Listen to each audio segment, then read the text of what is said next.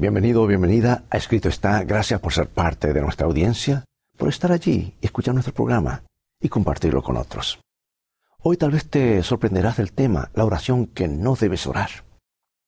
Sabes que hay algo que es imposible para Dios. Hay una oración que Dios no puede contestar. De hecho, es una oración que Dios no quiere que ores. En serio, hay una oración que Dios no quiere que oremos, una oración que Él no puede responder tan imposible como viajar de regreso en el tiempo. Entonces, ¿cuál es la oración que Dios no quiere que oremos? Te lo diré en un momento, ya regresaré. Escrito está, declara el mensaje final de Dios para nuestro tiempo, presentando al Cristo viviente como la respuesta a nuestras más profundas necesidades. Escrito está con el pastor Robert Costa. Gracias nuevamente por acompañarme hoy en Escrito está. ¿Recuerdas si has vivido algunos añitos más como este servidor en 1985? La película De Regreso al Futuro fue la película más famosa del año. Fue protagonizada por Michael Fox como Marty McFly y Christopher, Christopher Lloyd como el doctor Emmett Brown. Steven Spielberg fue uno de los productores ejecutivos. El personaje de Fox es enviado accidentalmente atrás en el tiempo a 1955 y regresa al futuro una y otra vez metiéndose y saliendo de varios enredos. La película fue tan popular que incluso el presidente Ronald Reagan la citó en su discurso sobre el Estado de la Unión en 1986. Ahora, la trama de la película se construyó en torno a una idea fascinante el viaje en el tiempo.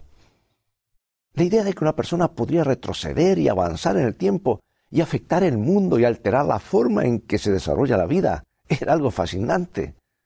Por supuesto, la idea de viajar en el tiempo no se originó en Hollywood.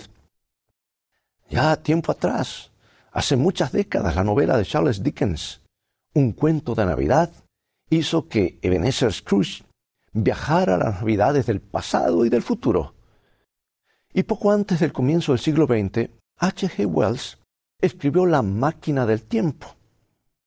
Así que no es demasiado difícil averiguar de qué podría haber, sido eso, ¿verdad? Bueno, en el caso de Michael Fox, el caso de que la película de Michael Fox te haya convencido, recuerda que un grupo de físicos en Hong Kong declaró recientemente que han demostrado que viajar en el tiempo es imposible.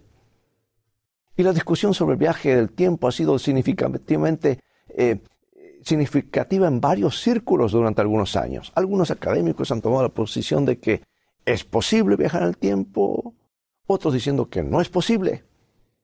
Ahora, ¿te imaginas lo que sería poder viajar en el tiempo? Regresar al día cuando se firmó la Declaración de la Independencia y ser parte de la historia. O tal vez volver a Pearl Harbor en 1941 y evitar el ataque del 7 de diciembre de ese año. Pero debo confesar que cuando leí el anuncio de los científicos de Hong Kong de que viajar en el tiempo no es posible, no me sorprendió.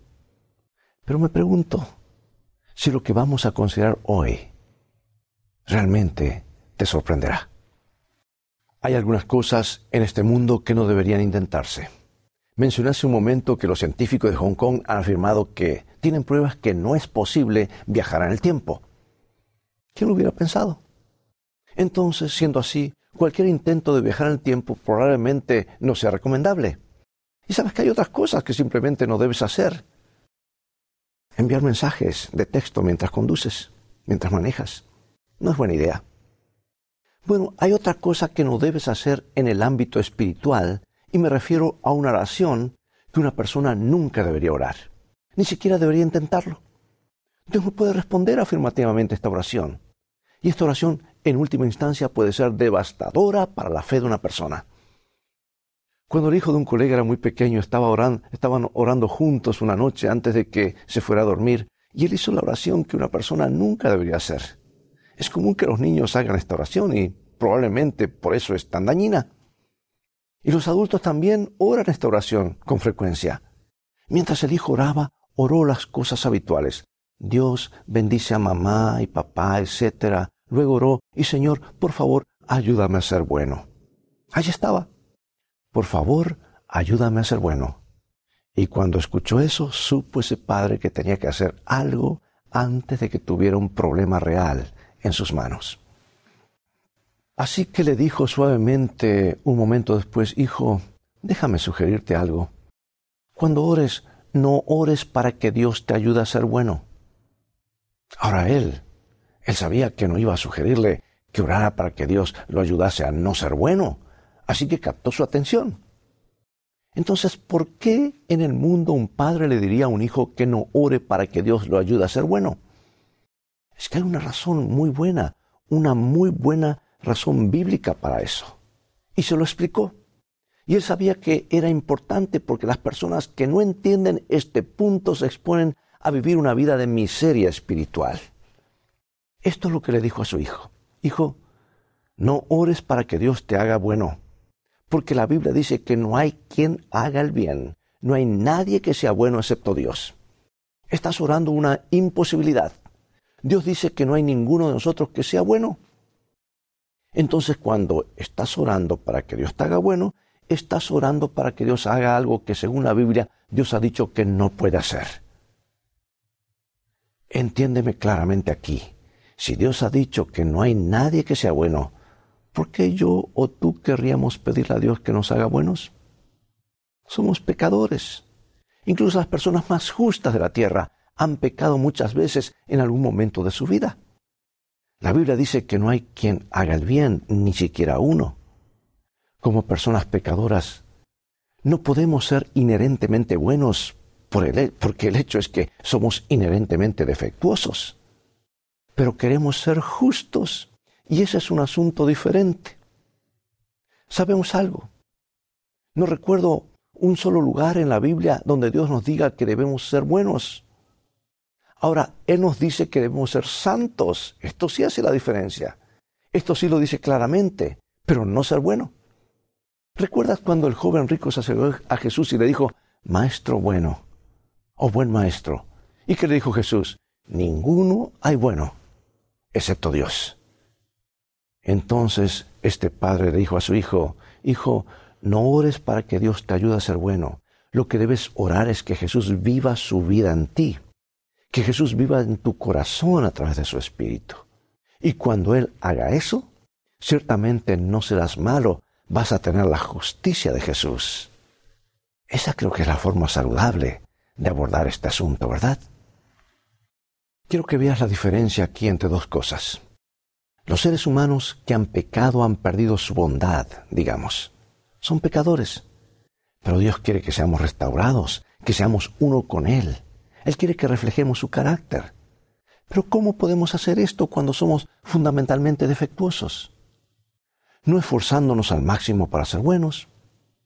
¿Sabe lo que le pasa a tanta gente? Tienen la idea de que se supone que son buenos. Y así lo intentan y lo intentan. El que usa el juramento intenta y trata de, dejar de jurar, pero no se da cuenta de la, de, en la gran mayoría de, de los casos que no puede parar. El fumador trata desesperadamente de dejar de fumar, pero descubre que simplemente no puede hacerlo. La persona con pensamientos lujuriosos o un ojo errante hace todo lo que puede para mantener su mente pura, pero sigue cayendo en los mismos viejos hábitos. El pecador quiere ir, ir recto, quiere hacer lo correcto, quiere ser bueno, pero no tiene la capacidad de hacerlo. Entonces, ¿qué hace él o ella con tanta frecuencia?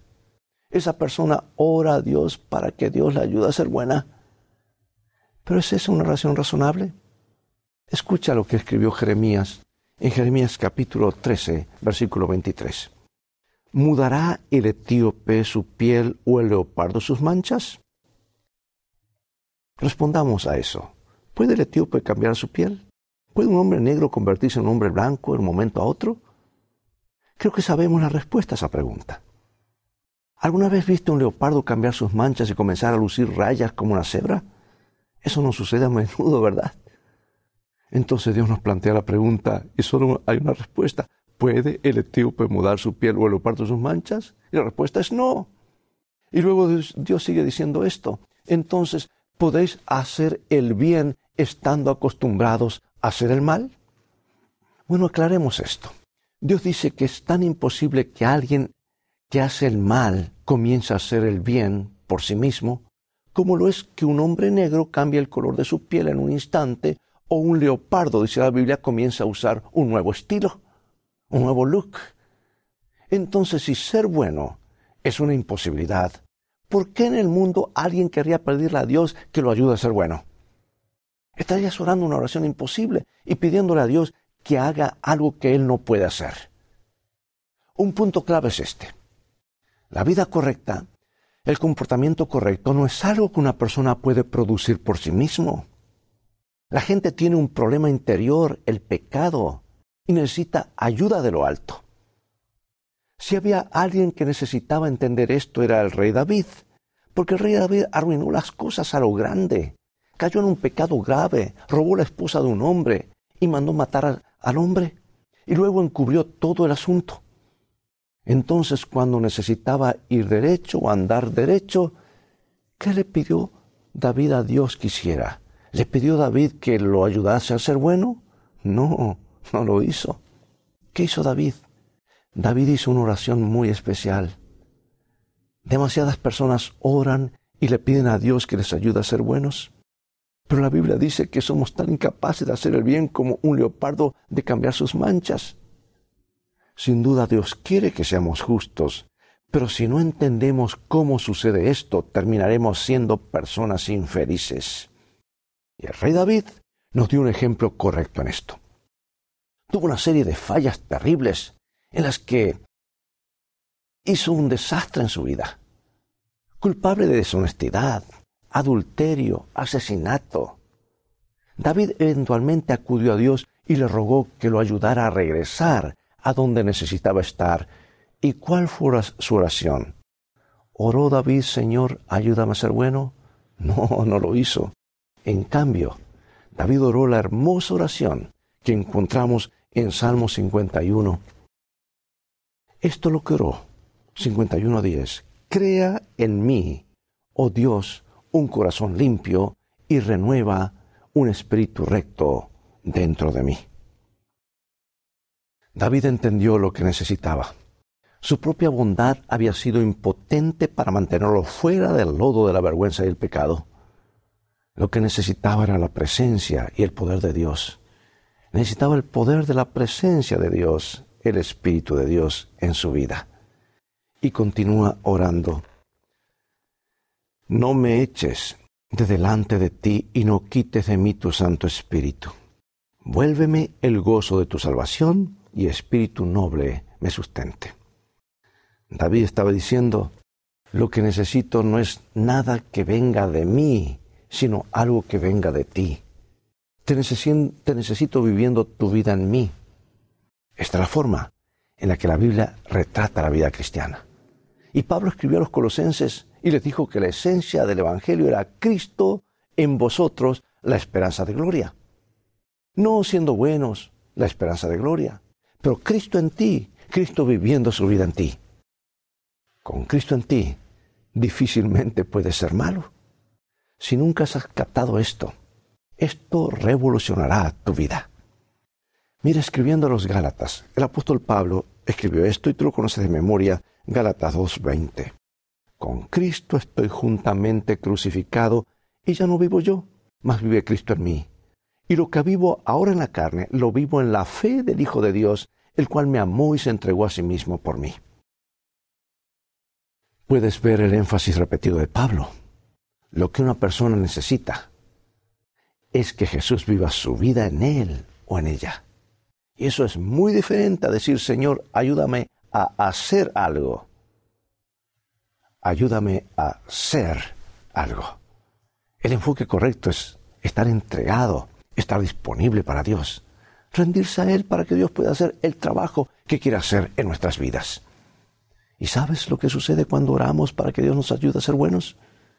Se instala el desánimo, un desánimo incapacitante, destructivo, y descorazonador. Y te diré por qué. Pero digamos que tienes a alguien que, bueno, no sé, alguien que tiene un problema con la ira, digamos. O un niño que tiene un problema típico de su edad y sabe que no debería hacer lo que hace o enojarse como se enoja. Y le dicen que estará bien si ora y le pide a Dios que lo ayude a ser bueno. Y como adolescente todavía está enojado, pero ora con más fuerza para que Jesús lo ayude a ser bueno. Va creciendo, se hace mayor, sigue orando, pero muy frustrado. Pero ahora hay otros pecados que se le suman y está orando para que Dios lo haga suficiente bueno para dejar de cometer todos esos pecados, inclusive la ira. ¿Sabes lo que finalmente sucede? Esa persona llega al lugar donde dice simplemente no funciona. Lo he intentado y lo he intentado y he orado y orado y todavía estoy enojado.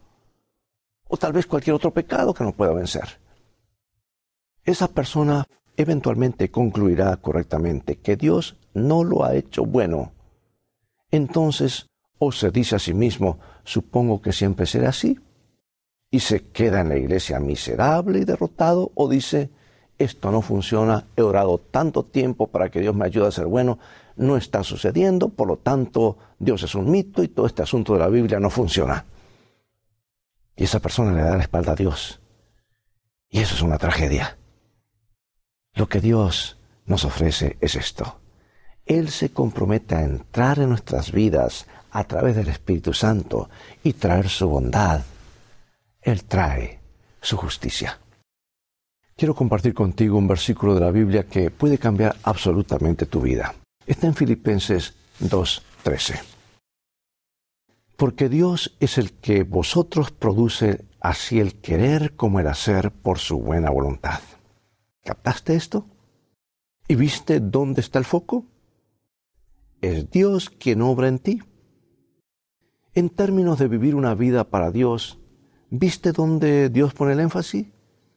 El énfasis lo pone, es Dios quien obra en ti. Así que aquí está la clave para una vida exitosa y también una clave para la, oración, ¿verdad? Exitosa y la orientación religiosa en nuestra vida. Lo que Dios nos está diciendo es que cuando se trata de trabajar en tu vida, cuando se trata de sacar de tu vida lo que no debe estar y entrar lo que no debe estar fuera, Dios hará ese trabajo en ti. Eso es lo que quiere decir Pablo cuando escribió que vivimos por la fe del Hijo de Dios. Dejamos que Cristo viva su vida en nosotros a través de su Santo Espíritu. Entonces, ¿por qué es tan radical? Porque si vas a intentar hacer lo imposible con tus propias fuerzas, estás condenado al fracaso. Si tienes un problema de ira, un problema de lujuria o un problema de sustancias, puedes intentar y hacer todo lo que quieras y no podrás cambiar porque el verdadero cambio tiene lugar en el corazón. Y no hay una persona viva que pueda cambiar su propio corazón. Entonces, en cambio, esto es lo que, lo que haces, oras y dices, Señor, quiero ser diferente, quiero arreglar algunas cosas, quiero cambiar, pero no puedo cambiarme a mí mismo.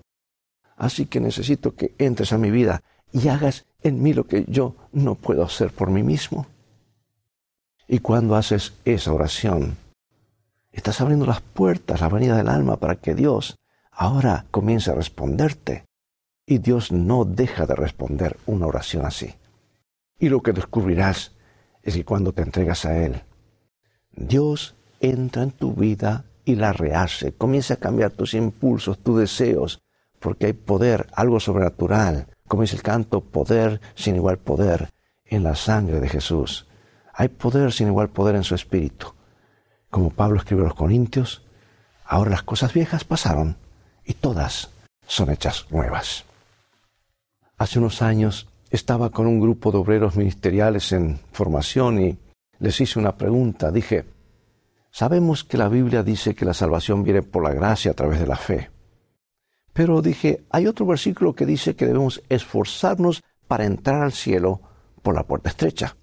Y les pregunté, ¿qué significa eso? Esforzarse por entrar por la puerta estrecha. Bueno, quedaron calladitos, nadie ofreció una respuesta. Pero entonces un niño de seis años fue en que habló, habló que era hijo de un pastor y contestó, creo que yo lo sé, seis añitos. Así que el pastor esperaba que su hijo pequeño no lo avergonzara demasiado. Está bien, ¿qué pasa, hijo? le preguntó. Bueno, dijo, he estado escuchando a Cristiana. Ahora, esa es la segunda parte del librito este Progreso del Peregrino, ¿verdad? Un libro que fue escrito por John Bunyan. Cristiana era la esposa de Cristiano. Y ese segundo libro es la historia de su viaje a la ciudad celestial. Ese hijo había estado escuchando la historia en una cinta o un CD o algo así. ¿Has escuchado, estado escuchando a Cristiana? Sí, papá. Y en su camino a la ciudad celestial se encontró con todo tipo de peligros, con todo tipo de cosas. Podría haber sido un desastre, pero le dijeron que estaría bien si mantenía sus ojos en la luz. Y eso es lo que creo que Jesús nos está diciendo que debemos hacer. Él está diciendo, estaremos bien si nos esforzamos por mantener nuestros ojos en la luz, dijo el niño. Y todos se dieron cuenta de que un niño de seis años había respondido de manera experta la pregunta que todos estos estudiantes no podían responder. Esfuérzate por mantener tus ojos en la luz. Esforzarse por ser bueno es un juego de perdedores. Jesús dijo que no hay quien haga el bien. Es que la bondad no está en nosotros, no es inherente a nosotros. Pero Jesús puede entrar a tu vida si se lo pides. Él vivirá su vida en ti y con Jesús en tu vida no hay nada que le impida hacer de ti todo lo que quiere, quiere que quieres ser y lo que Él quiere que seas. ¿Por qué orar para ser bueno cuando puedes orar para que Dios traiga su bondad a tu vida? Cuando Él haga eso, todo será como debe ser. Déjame orar contigo para que experimentemos la bondad de Dios en nuestras vidas.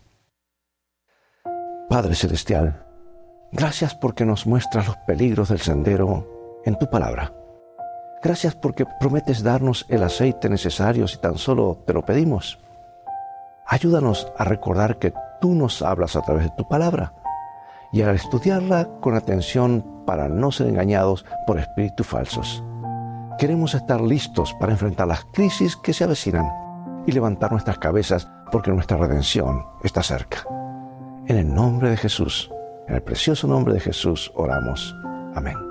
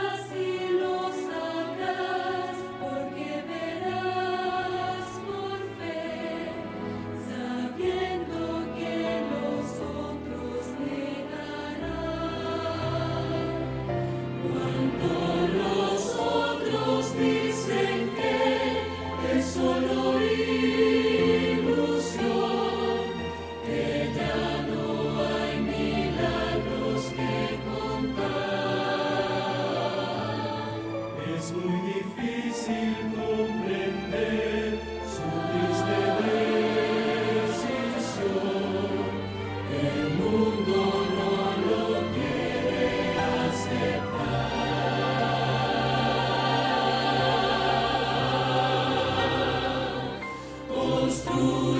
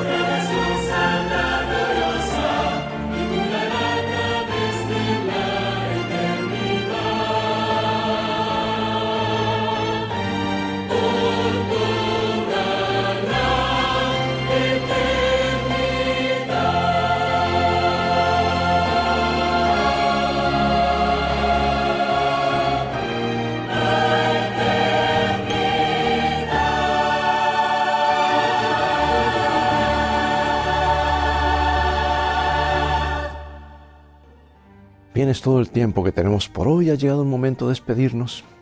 Dios te ha hablado hoy a través de su palabra. Enciende la luz de su palabra, la palabra de Dios en tu vida. No vivas en la oscuridad. Pronto se acerca una gran crisis y nuestra única seguridad está en la bendita palabra de Dios. Este es el manual del fabricante. Te invito a continuar estudiando los mensajes de esperanza de la Biblia, así que visítanos en nuestro sitio de internet escritoestá.org, donde podrás obtener una variedad de estudios bíblicos. Dios te bendiga y recuerda, escrito está, no solo de pan vivirá el hombre, sino de toda palabra que sale de la boca de Dios. Dios te bendiga.